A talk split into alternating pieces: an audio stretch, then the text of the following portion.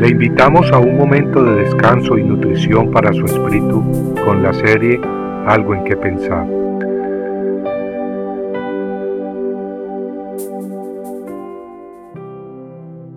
Tesoros en Levítico 19. No maldecirás al sordo, ni pondrás tropiezo delante del ciego, sino que tendrás temor de tu Dios, yo soy Jehová.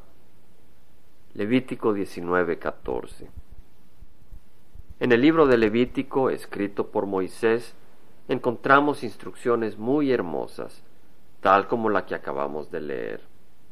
Aunque el libro de Levítico fue escrito por Moisés, la fuente de ese libro es Dios, quien ha inspirado todas las escrituras. Así pues leemos en Levítico 19.1 que habló Jehová a Moisés diciendo, vemos que habló Jehová a Moisés. El que inicia todo es Jehová. De él nacen las escrituras. Ellas son la palabra de Dios, un verdadero tesoro.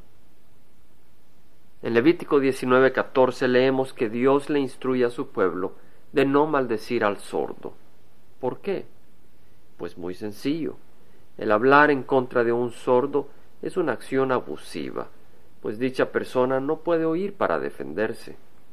Ahora bien, al leer las escrituras debemos de buscar no sólo cumplir con la ley externa, como buscaban muchos fariseos en tiempos de Cristo, pero debemos buscar entender el corazón de Dios. Así pues, con la luz de Dios podemos entender que a Él no sólo le molesta que se maldiga al sordo, mas tampoco le complace que hablemos en contra de aquel que aunque no está sordo, no puede oírnos. Hablar mal de aquel que no está enfrente de nosotros es como insultar a un sordo.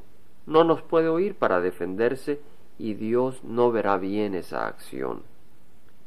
Dios extiende su enseñanza en Levítico 19:14 diciendo que no maldecirás al sordo ni pondrás tropiezo delante del ciego, sino que tendrás temor de tu Dios yo soy Jehová. La enseñanza es la misma. No debemos maldecir al sordo, ni tampoco debemos poner tropiezos contra el ciego para que caiga. Y no sólo debemos evitar ponerle tropiezos al ciego, mas tampoco debemos planear estrategias a espalda de nuestro prójimo. Sí, nuestro prójimo, nuestro vecino podrá ver, pero si le ponemos una trampa en sus espaldas, es como ponerle un tropiezo al ciego y Dios condena eso. Amigos, ni el sordo oye, ni el ciego ve, pero Jehová oye y ve todo. Y si tenemos temor de Dios, pondremos atención a su palabra. Y ahora, Señor, venimos ante ti, y te pedimos perdón por todas aquellas ocasiones en que nos hemos dejado llevar por la frustración, el enojo, la amargura y hemos hablado en contra de alguien cuando esa persona no está presente. Tal vez teníamos razón, tal vez decíamos la verdad de esa persona, pero lo que hacíamos era presentar una imagen sucia de aquella persona, hablar de qué tan mala esa persona ha sido con nosotros, en lugar de perdonar y orar por ella. Sin embargo, tú, Señor, has tenido misericordia de nosotros y has perdonado nuestros pecados.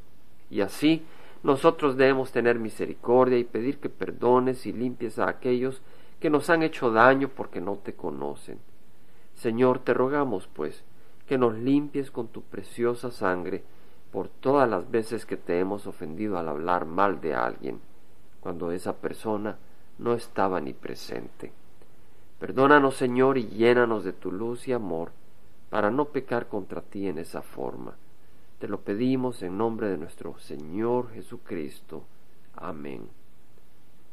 Compartiendo algo en que pensar, estuvo con ustedes Jaime Simán.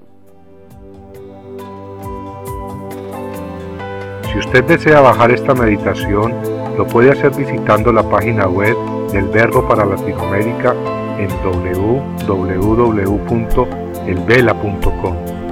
Y el Vela se deletrea E L B de verdad ELA, donde también encontrará otros materiales de edificación para su vida.